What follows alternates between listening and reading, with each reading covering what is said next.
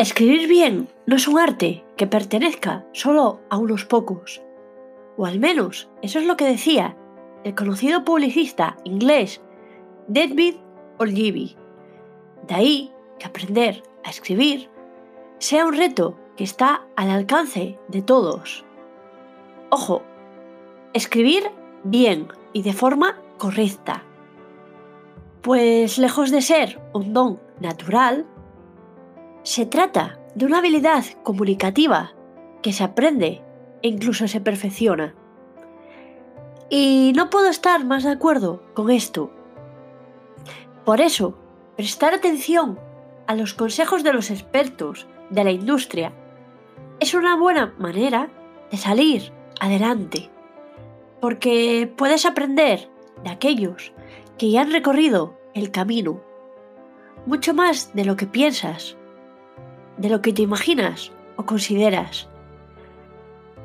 Así evitarás los errores que ellos ya cometieron y con suerte llegarás lejos y quizás más rápido. Hola, bienvenido a El alma de las palabras, el podcast en el que las palabras, la creatividad y las emociones son una seña de identidad propia.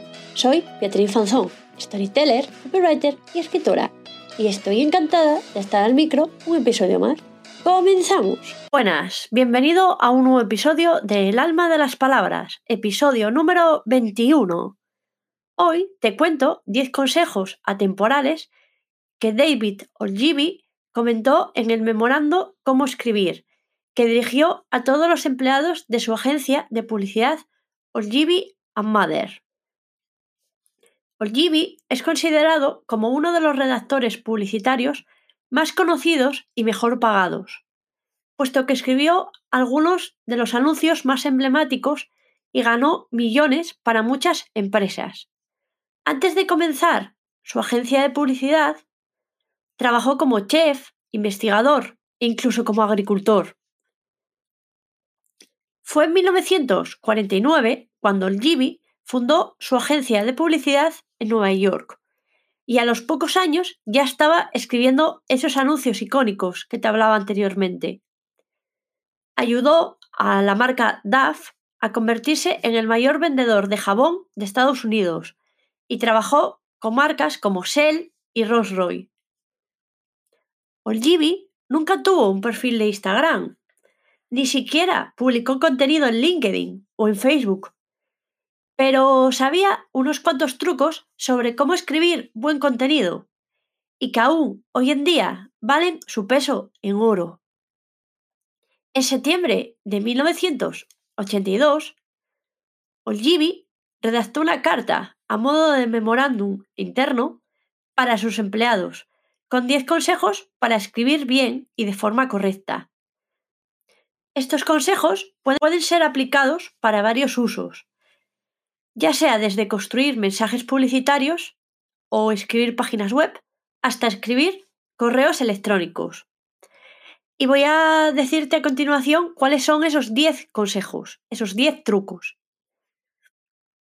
El primero, lee el libro Escritura que funciona, de Roman Ralson.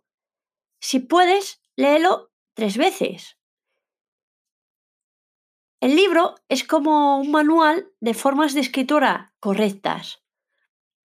Aunque desde mi punto de vista, eh, no hace falta que leas ese en concreto, porque en castellano hay muchos libros similares de cómo escribir de forma correcta.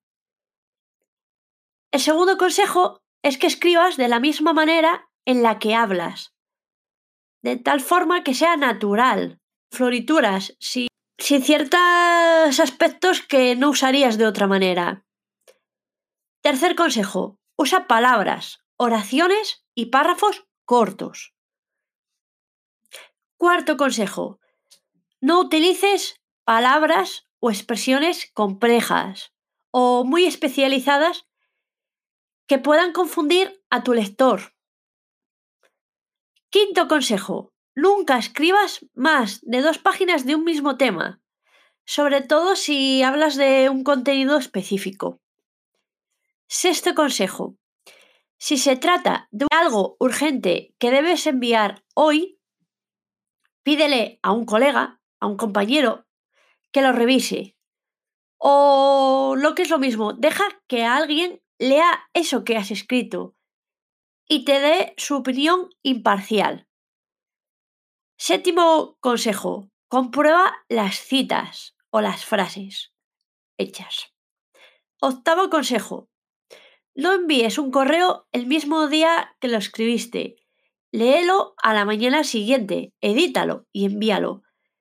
Este consejo yo también lo aplicaría a ciertos contenidos, como pueden ser eh, los contenidos de un blog.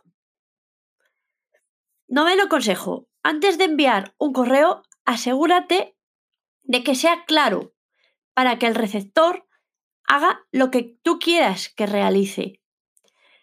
Décimo consejo. Si quieres acción inmediata, mejor no escribas y ve directamente a hablar con la persona que necesitas.